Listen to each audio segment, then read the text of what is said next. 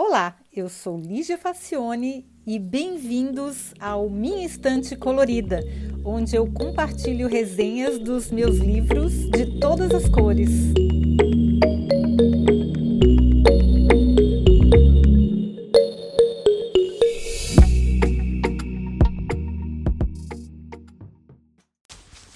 Olá!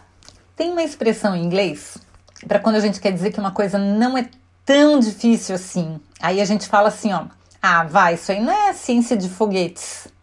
É que ciência de foguetes é de fato uma coisa muito, mas muito complicada. Só para resumir a ideia, segundo Tom Miller, chefe de propulsão da SpaceX, podem acontecer milhares de coisas quando você dá a partida num foguete e somente uma delas é boa. Quem está acompanhando os lançamentos da SpaceX que eles fazem quase tudo direitinho aí no último momento, numa por um por uma, um detalhe pequeno o foguete explode. Eles estão indo muito bem nos testes, mas têm perdido muitas aeronaves porque faz parte do processo. Porque a ciência de foguetes é assim mesmo. Pois Ozan Varol, que é um turco que já trabalhou com ciência de foguetes e depois resolveu estudar direito, e hoje ele é professor, palestrante e escritor, ele mostra no seu ótimo Think Like a Rocket Scientist, que numa tradução livre seria Pense como um cientista de foguetes, quanta coisa a gente pode aprender e aprimorar se usar uma abordagem parecida com a desses profissionais acostumados a colocar milagres em órbita. Pois é, ele divide o livro em três partes, tal qual o lançamento de um foguete. O estágio 1 um é o lançamento, o estágio 2 é a aceleração, e o estágio 3 é eu conseguir ser bem sucedido, é o sucesso.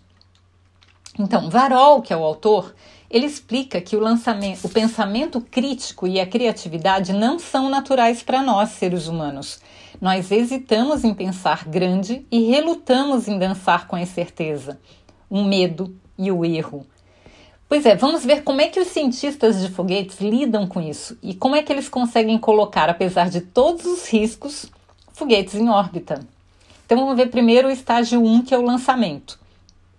Pois é, essa parte do livro trata basicamente de ensinar a parar de lutar contra a incerteza e, em vez disso, aproveitar o seu poder. Na verdade, a certeza é praticamente um fetiche na nossa vida e a gente faz coisas mais absurdas para consegui-la. Mesmo os cientistas de foguete caem nessa armadilha às vezes. Ozan conta que no laboratório de propulsão a jato em que ele trabalhou na Califórnia, Todo mundo na sala de controle costuma comer amendoins quando estão acompanhando um pouso em Marte, por exemplo. A tradição vem de um pouso bem sucedido na Lua depois de seis falhas. Na vez que deu certo, alguém notou que eles estavam comendo amendoins. E todos agora acham que dá sorte, como se fossem talismãs. Já, gente, esse povo é cientista de foguetes. Eles sabem que isso é bobagem. Mesmo assim, virou uma tradição. O ser humano é o ser humano, né? Varol explica que, mesmo nos livros de ciência, os princípios são apresentados como verdades definitivas e escondem ou ignoram os muitos caminhos alternativos para se chegar às conclusões. As muitas pistas falsas que seguiram e os muitos erros cometidos pela jornada. Assim, a gente acaba acreditando, ou pelo menos fingindo acreditar, que existe apenas uma resposta certa para cada pergunta. Porque o que, o que, uh, o que os professores apresentam para a gente são fórmulas prontas, não como, como, como aconteceu para se chegar nessa fórmula. Todos os erros e todas as linhas de raciocínio que foram para lugares errados. Eles apresentam só a resposta. E a gente acredita que essa resposta já foi descoberta no passado por alguém mais inteligente que nós. Então, se a gente não tem uma resposta pronta, a gente não fica é, tentando descobrir, errando até acertar. Então, quando a gente procura algo no Google, geralmente as primeiras respostas são dicas infalíveis, milagrosas ou certeiras para resolver uma questão. Obviamente, as, resposta não, as respostas não são irrelevantes, pois a gente precisa de algumas delas antes de fazer as perguntas certas. Mas as respostas servem apenas para o início da jornada. Digamos que seria assim, tipo um pontapé inicial. Elas são o começo, não o fim. Se tudo for certezas e garantias, o seu trabalho como ser humano não precisa existir, né? Já pensou nisso? A gente põe máquinas, porque as máquinas não, não precisam, elas não gostam de lidar com o imprevisto, e a gente, e, e a gente não precisa existir. A nossa obsessão por certezas e respostas definitivas, além de ruim, tem um outro efeito colateral. O que a gente pensa que sabe, mas não sabe. Na verdade, as discussões e debates públicos não operam sob um sistema rigoroso que diferencia claramente o que é fato e o que é achismo. A maior parte do conhecimento que a gente tem simplesmente não é acurado. O historiador Daniel Burstein diz que o maior obstáculo para a descoberta não é a ignorância, mas a ilusão do conhecimento. A certeza nos cega e nos paralisa a ponto da gente ignorar os sinais externos e tudo o que possa colocá-la em risco. O prêmio Nobel Daniel Kahneman explica que a gente não consegue viver num estado perpétuo de dúvida. Então, nós inventamos as melhores histórias possíveis e vivemos como se elas fossem verdades. Histórias são remédio perfeito para o medo da incerteza, pois elas preenchem com fantasia as lacunas que a gente não consegue preencher. E essa é a receita ideal para as teorias conspiratórias e as fake news, especialmente quando compartilhadas por autoridades. Olha só que interessante. Por isso, como dizia o filósofo Bertrand Russell, o que os estúpidos estão cheios de certeza e os inteligentes mergulhados em dúvidas. E é verdade, né, gente? A certeza com que a pessoa faz uma afirmação furada, que não tem nenhum fundamento científico, é uma coisa surreal. As pessoas que estudam mesmo, elas não têm certezas, elas têm mais dúvidas do que qualquer outra coisa. É, é, quando uma pessoa afirma uma coisa com muita, com muita absoluta certeza, duvide. Provavelmente é, essa afirmação não é muito bem fundamentada.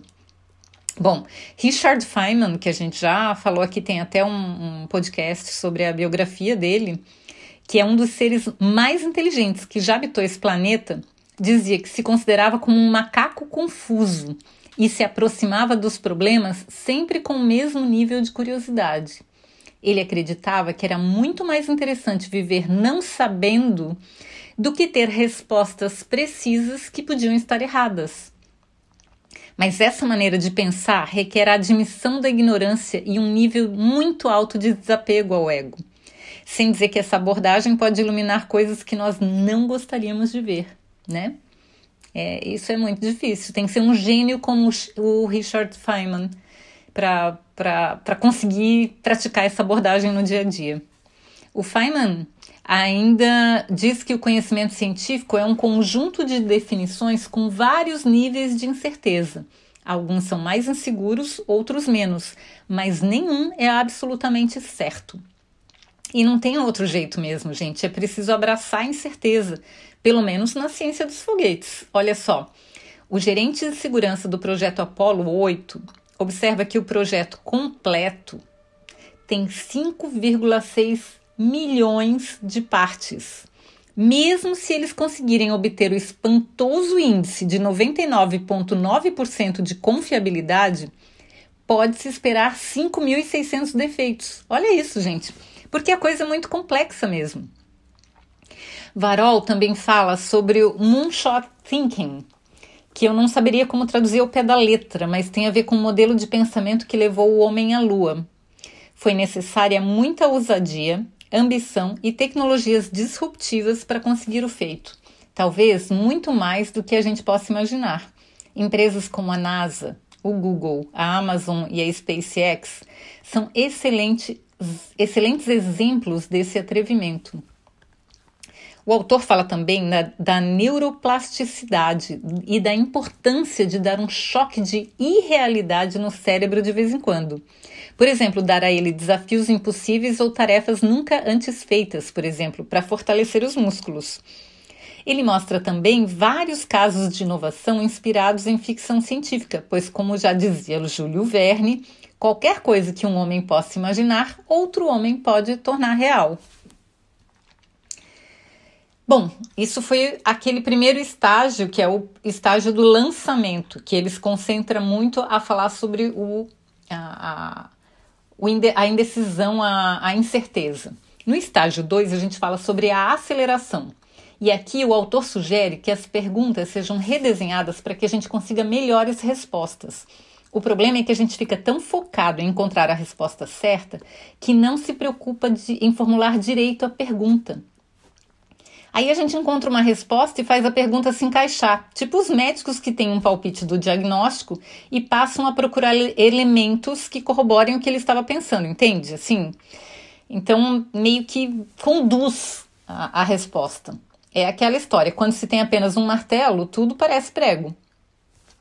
Outra ênfase que Varão nos dá é que às vezes a gente fica preso a uma determinada regra imaginária são apenas limitações autoimpostas que a gente não percebe que estão nos podando a imaginação. E tem uma parte ótima em que ele fala sobre os fatos. Eles não mudam mentes, por mais óbvios e irrefutáveis que os fatos sejam.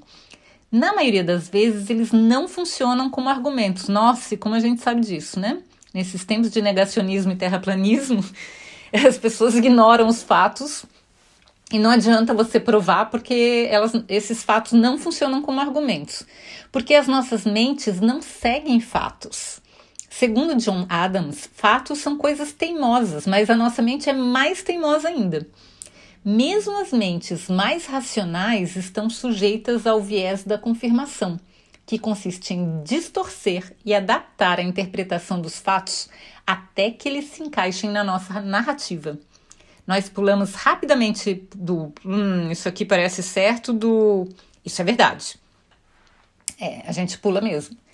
A explicação é que cada vez que a gente tem a confirmação de uma teoria, acontece uma descarga de dopamina no nosso cérebro. E isso é viciante. Estar errado provoca uma experiência desagradável. E aí a gente não quer nem ouvir.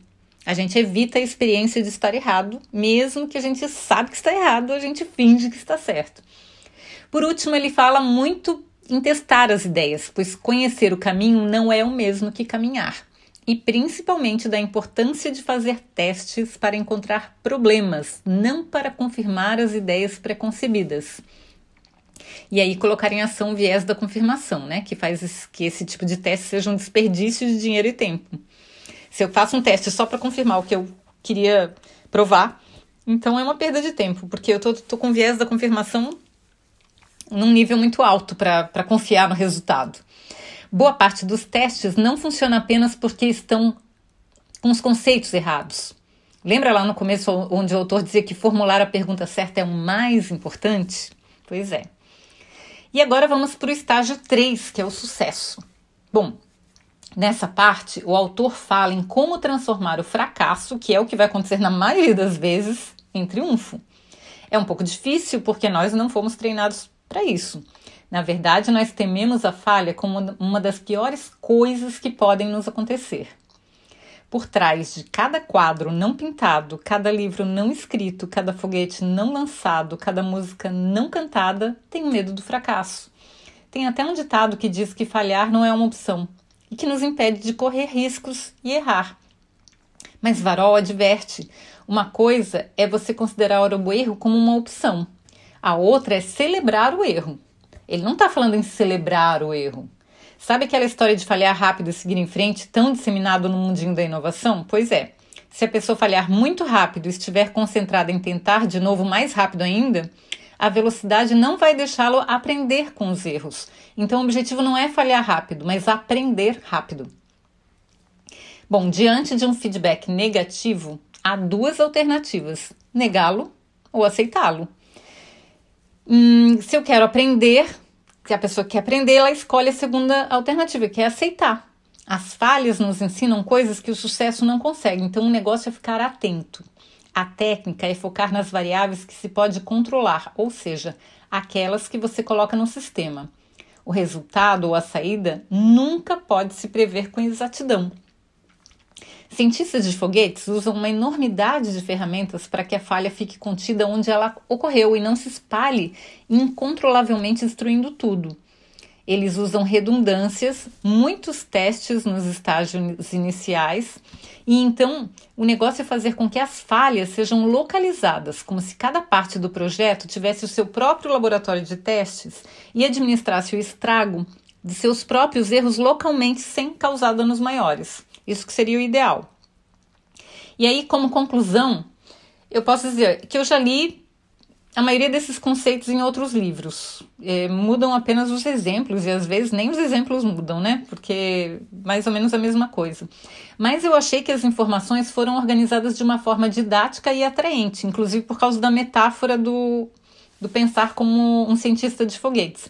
Eu recomendaria a leitura do livro, ainda mais porque no site dele você pode se inscrever para receber a newsletter com mais insights e até exercícios. É, tanto a resenha escrita, sempre lembrando que as resenhas e todos os, os podcasts daqui dos livros, a gente tem elas por escrito no meu site. O link vai estar na descrição do episódio. E junto vai estar também o link para a página do autor, onde tem essa newsletter e tem os exercícios para você pensar como um cientista de foguetes.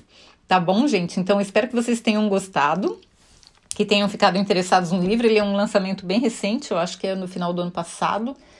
E provavelmente não tem em português ainda, não sei. Vou pesquisar. Se eu achar, eu coloco no link da descrição do episódio, tá ok? E espero vocês até semana que vem. Tchau!